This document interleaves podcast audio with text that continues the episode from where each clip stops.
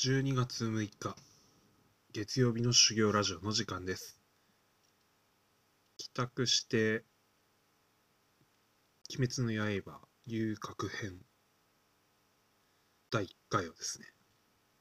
録画したものを見ました。相変わらずとても綺麗ですし、えー、細部に至る表現が素晴らしいなと思って見ていました。その後私あの情熱大陸とプロフェッショナル仕事の流儀っていうですね、まあ、NHK と TBS のですね、番組それぞれ、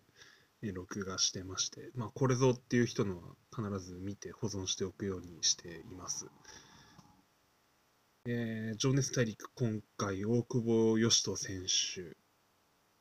ご存知の方おられますかね、えー、日本代表でもありましたし、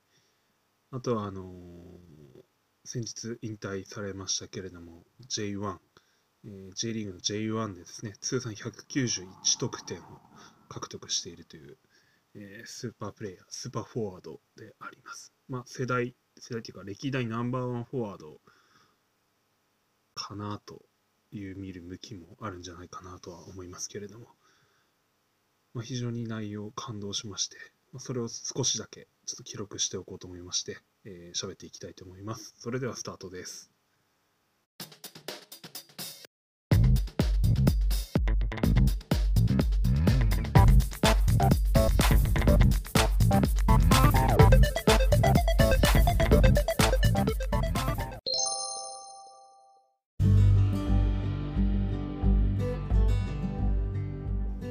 皆さんお疲れ様です。修行ラジオ今日もハートフルに話す練習をしていきたいと思います。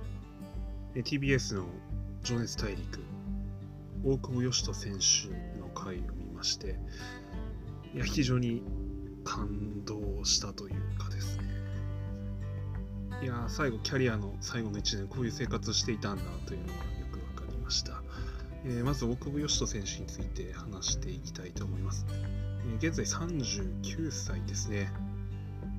福岡県出身のプレイヤーで小学校3年生からサッカーを始めて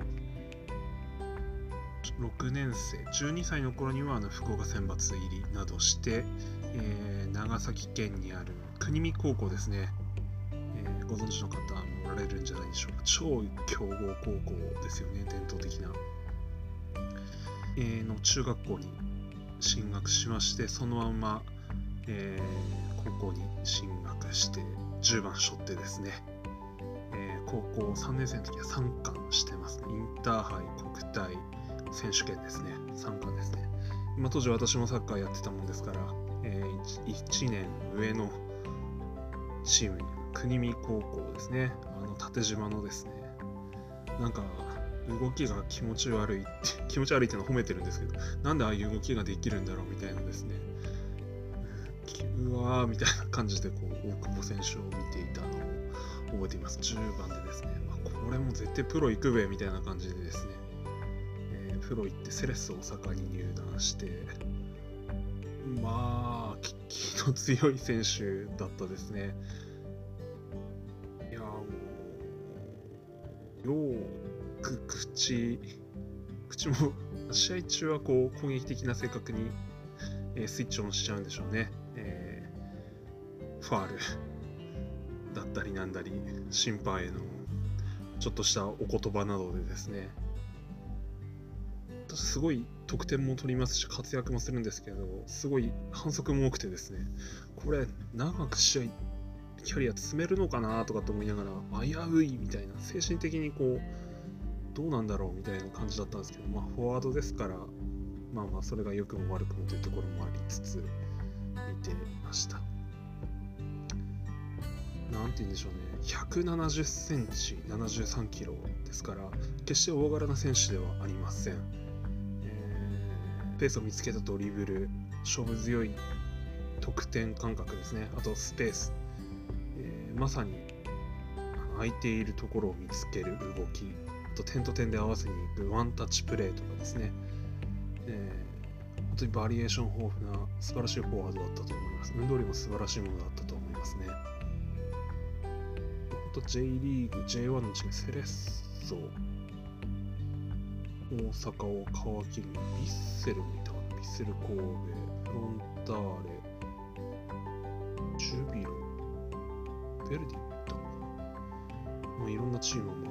回ってあと海外だとスペインのマジョルカ、ドイツの、えー長谷部誠選手とも一緒にチームメイトでしたね。ボルフスブルグでプレーしてその時はあのえードイツリーグ優勝していますね、え素晴らしい経歴をお持ち主です、え積み上げてきた得点191得点。いや素晴らしいです。J1 でですねおそらく J2 も含めると200点いってるはずです。であと 累積イエローカード104枚。えレッドカード12枚というですね。いや恐るべき数字ですね。どうやったらこんなに あのカードもらえるんだろうというところもありますね。パッと見あの J リーグで522試合くらい出てるはずなので、えそれで、えーカードをイエロー104枚にレッド12枚ですから、いやまあかかなりの確率で、えーカードをもらう選手だったのは間違いないですし、まあ、このカードの累積によってですね、102枚、104枚か、152試合と、え64試合はですね、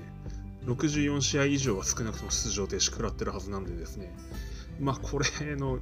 カードがなかったら、おそらく255、250ゴールくらい決めてるんじゃないかなという 気もしますけれども。いや、まあまあ、熱い、素晴らしい選手だとは間違いありません。えー一方で、あのピッチ上では荒々しい性格に持ち主と目されて、あの周知の事実ですけれども、あピッチを離れるとですね、非常に穏やかで、こう、優しい性格の気配りある選手だったという話もありますね。えー情熱大陸ではあのキャリアラスト1年、まあラスト1になるとは予想だにしあ予想して密着してたわけではないと思いますけれども、えー大阪、セレッソ大阪への移籍の1年ですね。えー大久保さんはあの4人のお子さんがおられるんですけれども、え3人目、三男さんですかね、と一緒にですね、えー単身赴任ならぬ2人暮らしを始めてですね、まあ、なんかお子さんが俺も行くみたいな感じで、大阪に一緒に行ったみたいなんですけど、で、あの、一緒にご飯作って、食事して、学校を送り出して、で、お子さんのこう、サッカー教室に付き添ってる姿とかですね、で、自分の練習の姿で夕食、えーまあ、そういう生活もですね、えー日常が分かりました。非常にこう、なんて言うんでしょうね、こう、選手以外の一面を見れてですね、非常に穏やかで優しい、情深い姿を見ることができました。あの、引退の時の、えー家族に告げるシーンとかもですね、もう子供たちが嬉しいような、すごい泣いてるような感じでですね、悲しいけれども、お父さんとまた一緒に住めるから、それは嬉しいみたいな、うわーとかと思ってこう見ててですね、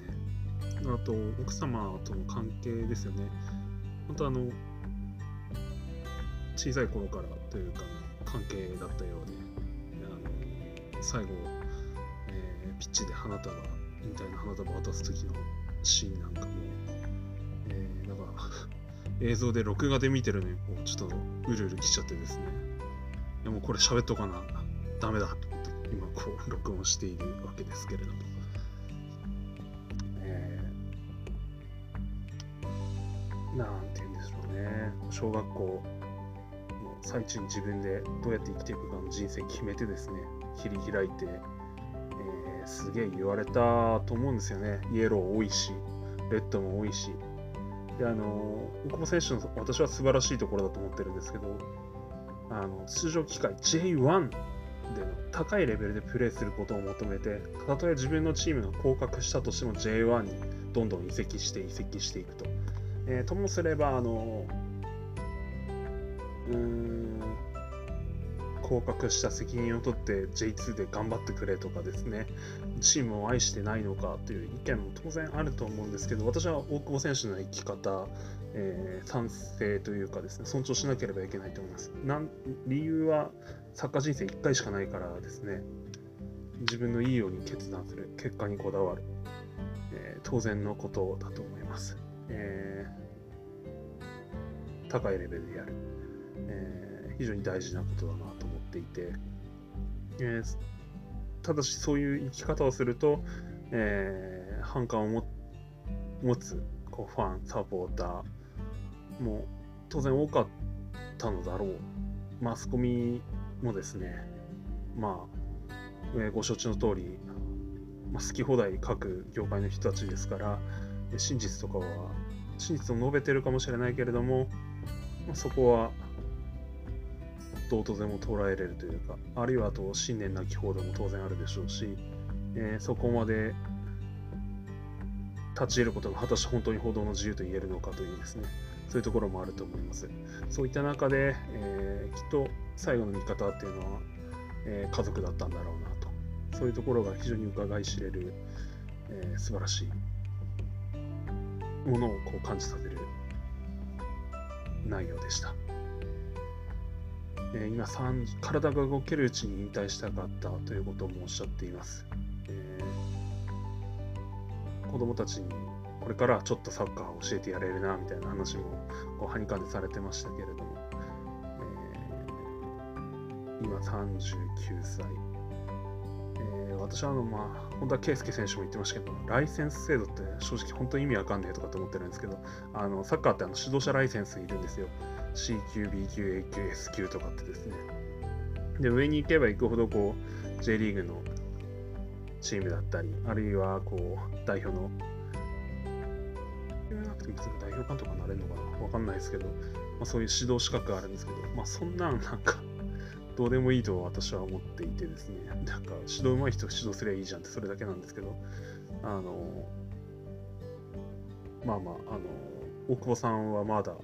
プレーで見せれる年代だと思いますので、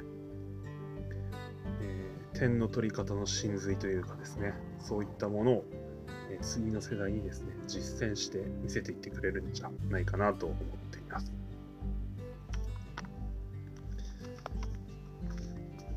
まあ、そういう偉大な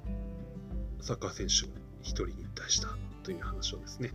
えー、記録しておこうと思います。えー、高校選手権の時、国見高校、本当すごかったんですよね。化け物じみた強さでですね、あなんかインタビューの記事とか当時読んだんですけど、あの試合が楽でしょうがない。練習が苦しくて練習がもう嫌で、試合があると本当に嬉しいみたいな。あのインタビュー載っててですね、どういうこと？とかって思ってですね、試合緊張するし、すげえ嫌だとかと思ってる、えー、自分のようなこうレベルの低いプレイヤーからするとですね、試合が楽しい、試合が楽でしょうがないっていう、練習でどんだけ追い込んでんだろうなとかって思ったりしてですね、ああ、なんか次元が違うんだなとかと思いながらこう、本読んでですね、あの、ずっと応援していこうと思った えー、若い頃の記憶がありますね。はい、あの今年もあの冬まもなくサッカーの高校選手権もありますし、えーと、ラグビーも花園がありますね、えー、ウィンタースポーツもありますけれどもこう冬の、えー、フィールドスポーツというのも盛り上がってきますので、えー、応援していきたいなと思いますえ。そんなこんなで12分半くらいかな、えー、喋ってみました。最後まで聞いてくださった方おられましたらどうもありがとうございました。失礼します。